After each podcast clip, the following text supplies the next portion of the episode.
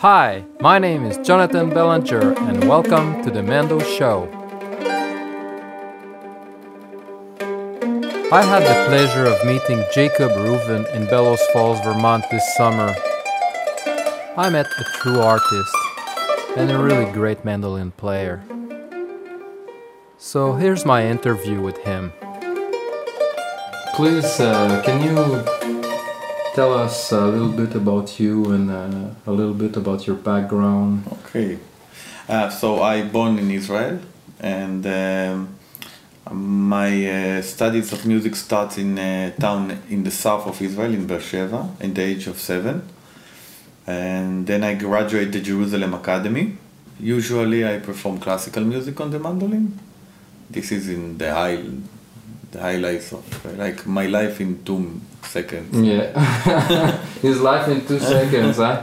Uh, I wish you could see his life in, in three days because I have seen here uh, amazing uh, music uh, with Jacob. I'd like uh, Jacob to tell us a little bit about the beginning of uh, your mandolin playing with Professor Simcha Nathanson. And I believe that you were brought to him by your mother. and yes, it, it, was, it was funny. My my mother uh, was a teacher in uh, elementary school, and uh, she saw a difference in uh, the behavior of few students. And time by time, she understood that the students actually go to the conservatorium afternoon and learn mandolin with a teacher named Simcha Nathanson. And I was wasn't an easy child. It's all mess and trouble every day. It was really a problematic child and she came to Nathanson and she, she asked him to take me as a student, mm, not for the music or for the mandolin, more for the education uh, that is around the culture of playing. In the start, my teacher was a, a, teacher, a woman teacher named Dora Bartik uh, for beginners, and then uh, after two years, I already was ready to go for the orchestra with Nathanson, and after a few years I, I was his private uh, student. He was really um, uh, Nathanson and his uh, and uh, his wife Sylvia was alone in Israel. They didn't have children okay. here. Uh, his own children was living in Russia, and for him the pupils in the orchestra was like his children, yes, and it was his family. Wow. And he, he could come to us uh, in the middle of the weekend and speak with my parents okay. about how much important for him to be like a father or like a yeah, family. Yeah, it was a group of uh, amazing students and teacher because we had uh, Mila Kozorovisky that was the pianist of the orchestra and wow. she was a marvelous musician. She still lives in Beersheba and she's really an artistic way, an artistic person to, to, to be near. And uh, after this, we had Lev Chaimovich that re- make a replacement of Nathanson, and it's amazing domra player. With Shmuel Elbaz as a solist, so this environment, yeah, it's like you are in a place that everybody looking on mandolin and say, "This is an artistic instrument. Wow, there is no limit." Wow, with, uh, great.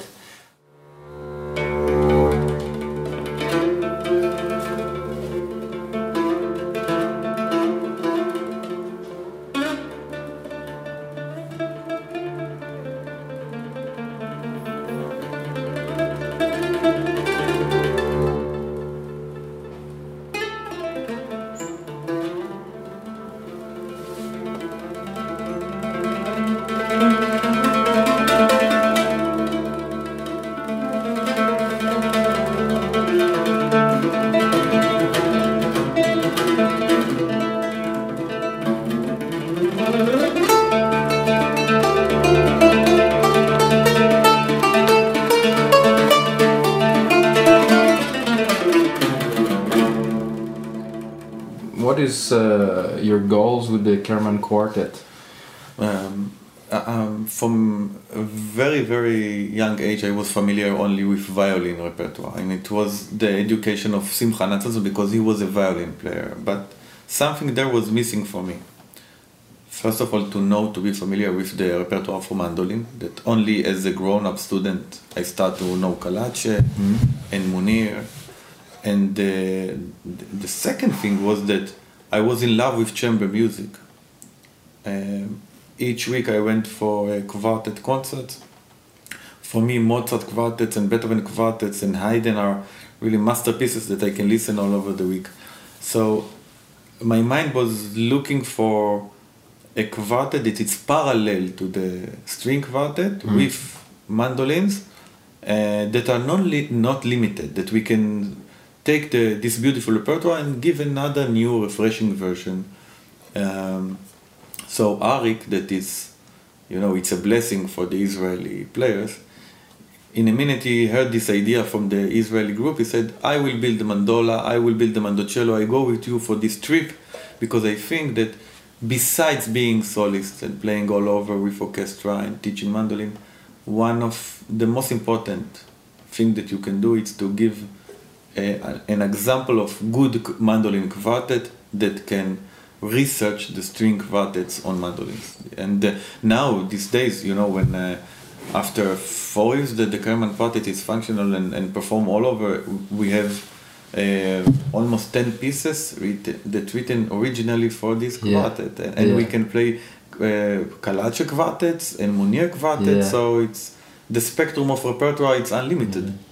And this international association, how it came uh, together to, to do this, you know, and how it's possible to actually have a career of in like um, it's uh, it, it, it's not easy of course in uh, you know it yourself because you're, yeah. you're you're doing music every day. Yeah. So uh, um, the Kerman Quartet was it, the idea was not to do it internationally and, and put musicians, but we, we, I met and or we, we met together in festivals. Okay. So when I recognized the talent of Vincent and Fabio and Maria, I said, "Oh, wow, this is a, a marvelous player. Let's let's make the Kerman uh, together. Of course, you know, it, in the start of this project, it was only Israeli students. Now it is in, international. Okay. Maybe in ten years from now, it will be Canadian players.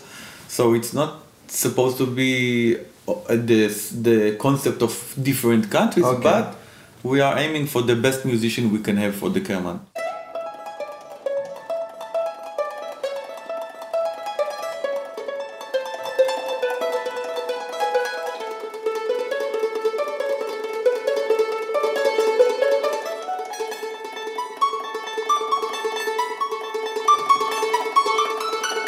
The inner game was always to push yourself for the limit, to choose smartly your repertoire, and to look at the mandolin uh, not as something that I'm in love, that it's one only instrument and only mandolin can be my thing to express myself. If it was accordion, so it was accordion. But God gave me in my hands mandolin, and the, the inner game was more to learn music, to express yourself with, with good music, and not to think that I'm limited because this is my instrument and only this repertoire, it's mm. the repertoire. So I look for the most interesting pieces from each genre.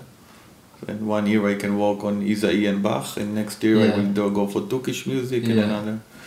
Um, the, the, the, this is was the inner game. The, the, the, the outside test was to be open enough to keep connections with other musicians and to be able to understand that there are a lot of different schools of players that uh, each one for sure have a lot of things that you can take and learn from him.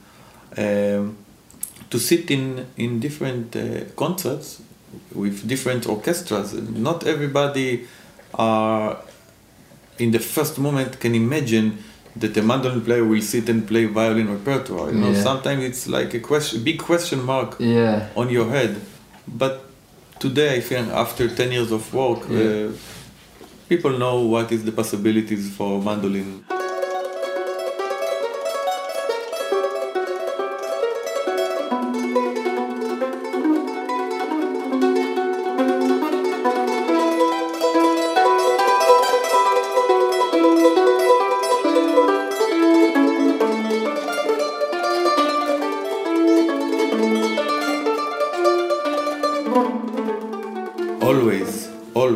Find the answer of what I'm doing. Never doing something automatically. Why I'm so excited about traditional violin playing and taking this method to mandolin. Why it's so? From the first moment, if you look on mandolins around the, the start of it, the, the first instrument of Stradivari, and you compare it for the first violins, you see that the position and all the opportunities that you have up of the instrument is totally different. Mandolin you can play with good intonation and sound until the third position, and violin it's almost three times more. So only from this conclusion you, you can understand that the music was music for two different instruments, and the expectation of the composer was um, another thing when you write for mandolin. So Vivaldi is the best example. You don't have anything that you can com- compare in all the Baroque area that someone wrote for mandolin mm. in this level. As of, of course, it's functional better on violin, it's the violin music, but if you take this music and put it on your hands with a mandolin, it's challenge you to the limit of musicality that you can work with yourself.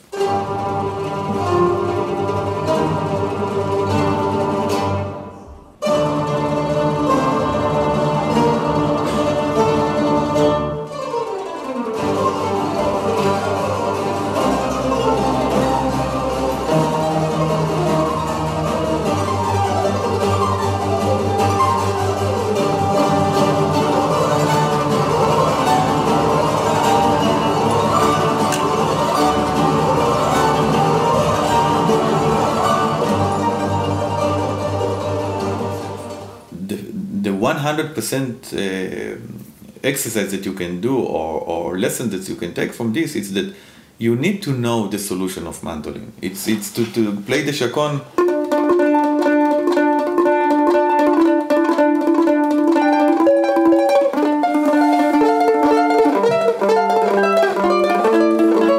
And this is a very famous European attitude to chords and, and, and it's lovely and it can help you whatever you are playing. But if you go into the violin and you know another solution, you will maybe want to try to do.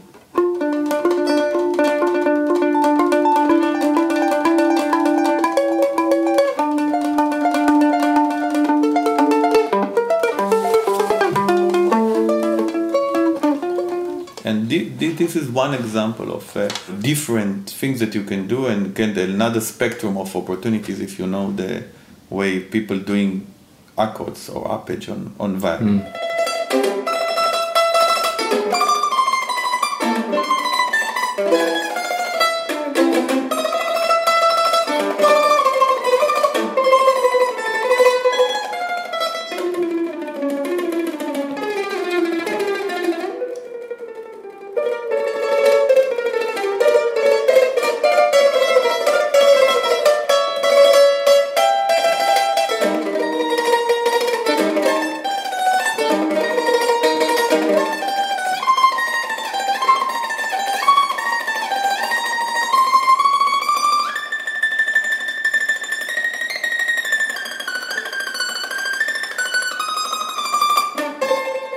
Another thing is the really if, if you you ask about Flesch Flesch exercise. So the parallel of Flesch are uh, Calace methodic books and, and Munier methodic books that are marvelous, but they are giving a, um, easy idiomatic way to look on fingering. Sometimes it's good to be not so idiomatic. And violin to play violin repertoire on mandolin some, sometimes it's not so idiomatic and and it, it it's open your mind for other things that you can take and do with the mandolin. Um, scales, of course, fingerings, um, the thinking on, on, on, on eye position when you do a melody that uh, go until the end of G string. This thing, usually in, in the mandolin that I know, here you have a problem of intonation. Yeah. But if you have the correct instrument and you play this repertoire, you start you start to set up your instrument mm-hmm. to be mm-hmm. able to do this, and then yeah. see, it's functional.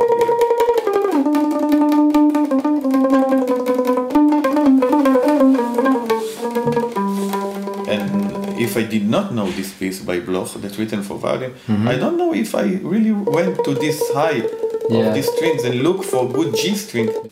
You, you, you can uh, do another thing and look on the difference between solo pieces in mm. the Baroque. you know, Telemann have uh, 12 fantasies Mm-hmm. for violin.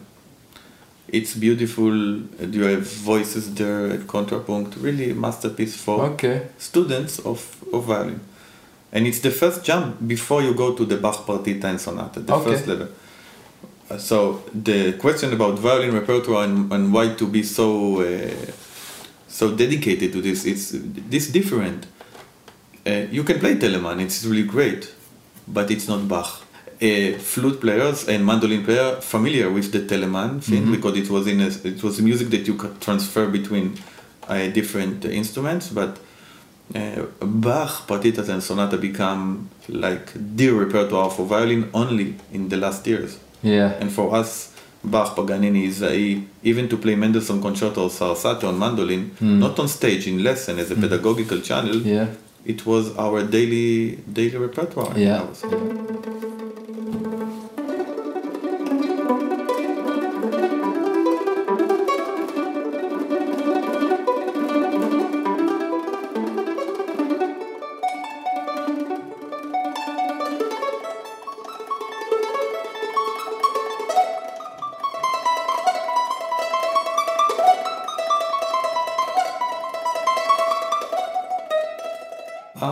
Invest myself in pedagogical work in Israel, and and I uh, it was and still very important for me to do the educational pedagogical work there, and for the tradition of mandolin player. I never felt like an Israeli ambassador. I must say it was not, uh, but I'm not ambassador of anything except music. Mm-hmm. Um, but Israeli music and Israeli traditional are very, very close to my heart. I even record a CD that's called Hebrew Mandolin, that is a, a, a symphonic CD with mandolin, with symphonic orchestra, of Yeah. course, and it's dedicated for all the famous melodies in the Hebrew traditional songs. What happened in the Beersheba Conservatory and the Jerusalem uh, Academy is that if I would not take this position and would not be responsible for this position in I think in five ten years this school of music would gone and uh, we will not have the second generation Yeah. and uh, oh, I go there and I see each day or each week uh, a, a little blink for Mm. what will happen in 20 Yeah. 40 years you know it's like a magic you you are walk and you know okay this is the next uh, ensemble. This is the next soloist. And the future for the mandolin is that i think that like the flute that went from traverso to the metal flute mandolin change mandolin in the world in the next 20 40 years if tradition will change a little bit so this mandolin this concept of building by Arik Kerman Yeah. will will be almost the most uh, popular music instrument in classical mandolin world.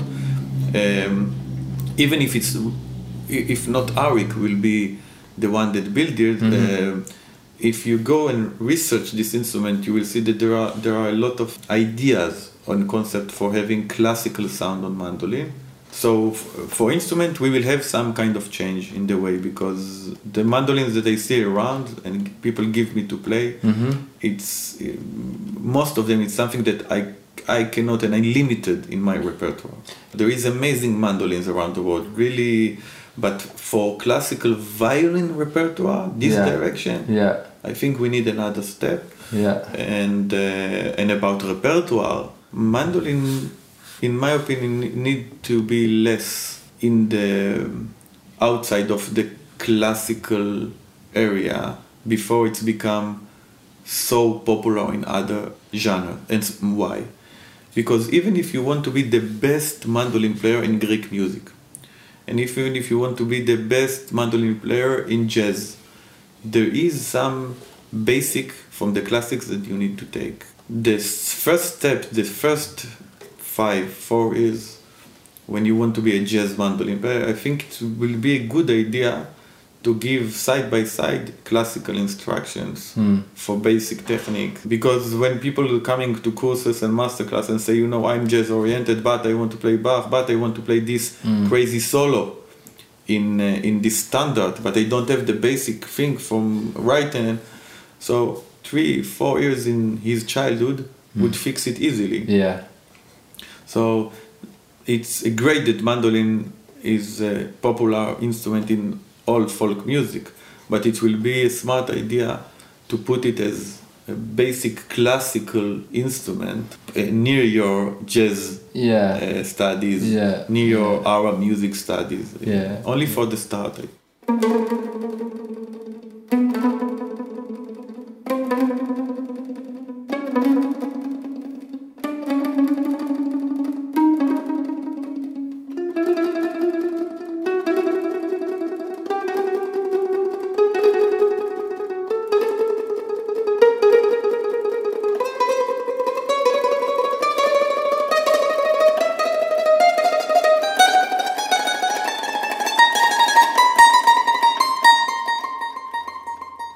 After technical that it's important but it's not the thing in music. I would suggest things that i'm doing each week. Uh, i'm reading poetry each week sometimes each day. Um, when i want to start first uh, piece before starting to play it i'm listening to it by walking. I, I put it in my headphones and Mm. I, I walk for a trip or sometimes I just take the car or bicycle and I take time without the instrument to listen to it in movement. I suggest not to listen too much to your own records after it's finished. It's not something good to be addicted to your videos and to your records. Um, try to find more than three or four ways to do the same thing. Always, when you're fingering and it's perfect, try to do another two and three um, try to play your pieces in other mm, tonality. It's very, very interesting if you see the drum and then so it's give you something uh, to to work of the the perspective of sound, the place on the board. Um, books. There is nothing more that give me more inspiration than take. Uh, Dostoevsky and and or to speak uh, with a good uh, friend about Chekhov, Mm. and uh, these things have direct connection for sound and for music art. And for me, this is my influence.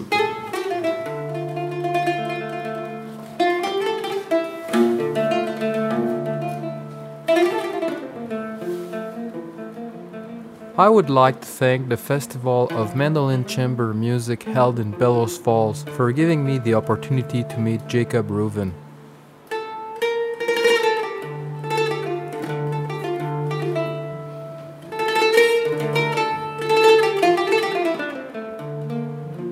I would also like to thank my researcher and blogger Jean Como for helping me preparing this interview. And finally, thank you, Yaki, for giving me your time and your heart with your music.